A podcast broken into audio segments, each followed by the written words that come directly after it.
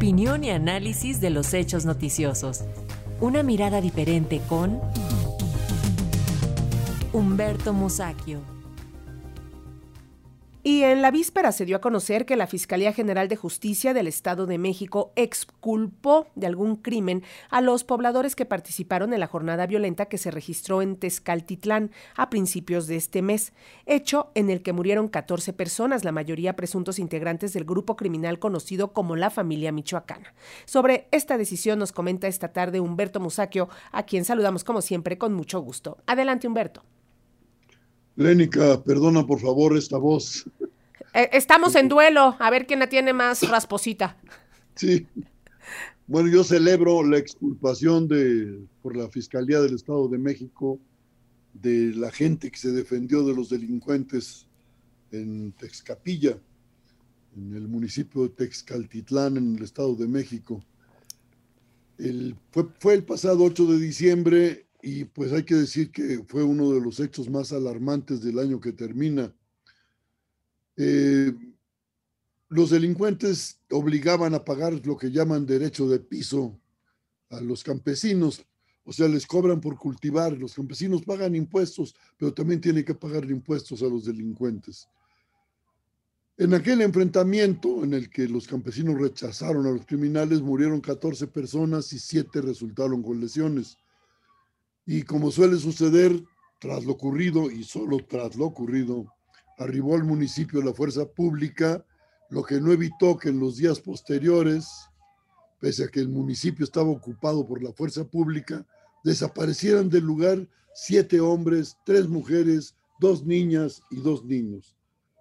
Dicho de otra manera, la presencia de la fuerza pública no pudo evitar tales desapariciones.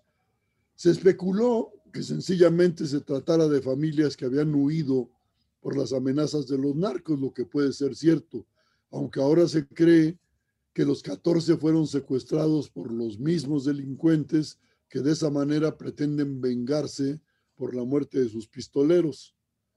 En esa línea, las autoridades mexiquenses ofrecen una recompensa de medio millón de pesos a quien informe, y entre comillas, del paradero de cada una de las personas desaparecidas. Esto es, que si alguien informa solo de algunas de esas personas, no tendrá derecho a la recompensa, lo que por supuesto sirve para inhibir el, el, ánimo de quienes estén dispuestos a denunciar.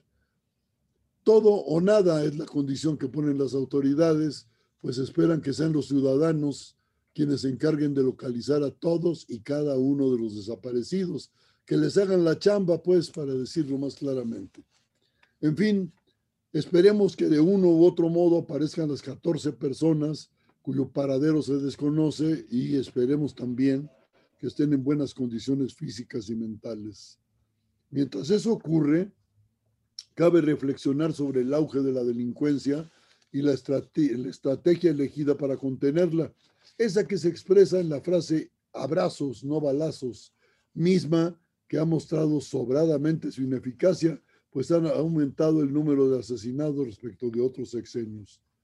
Otro aspecto fallido de la estrategia de abrazos no balazos es la cantidad de desaparecidos que ahora oficialmente se ha reducido por métodos cuestionables, por una decisión administrativa, digamos. Dentro de una nueva estrategia de combate al crimen, habría que considerar las experiencias de los últimos años en que los vecinos de un lugar se arman y se organizan para hacerle frente a los delincuentes. En Michoacán, en Guerrero, Veracruz y el Estado de México, entre otras entidades, la población ha encontrado que la mejor manera de parar la criminalidad es haciéndole frente con recursos propios, como ocurrió en el municipio de Texcaltitlán, en el Estado de México. Desde hace décadas se levantan voces que le piden al gobierno trazar una política clara y eficaz para hacer frente a los delincuentes, una estrategia que incluya a la población civil y en la cual el Estado mexicano, el Estado mexicano, organice, arme y capacita a los contingentes ciudadanos dispuestos a detener a los criminales. La sistemática negativa gubernamental para proceder en ese sentido no ha podido acabar con los cuerpos de autodefensa ciudadana, pues en muchos lugares siguen actuantes aunque no pocos de ellos han sido infiltrados por uno u otro cártel que les proporciona armas y municiones a cambio de que combatan a las bandas rivales.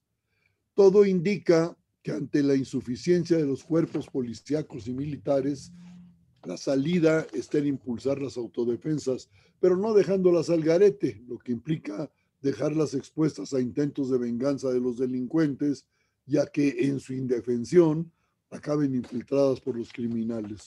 Se requiere una política bien delineada para organizar las fuerzas populares dentro de un marco legal preciso y abandonar sin rodeos la política de abrazos no balazos. El Estado no puede renunciar a la aplicación de la ley porque entonces estimula el no acatamiento de la norma. Ya sé que el reto no es pequeño ni el problema resulta fácil de resolver, pero en algún momento y por algún punto habrá que empezar. Ojalá, ojalá que así sea. Humberto, que te mejores y recuperes por favor ese bozarrón que te conocemos y ya sabes los mejores deseos para este 2024. Felicidades para todos nuestros radioescuchas y para ti en especial. Muchísimas gracias, nos escuchamos y vemos el próximo año. Hasta luego. Hasta el próximo año. Hasta luego.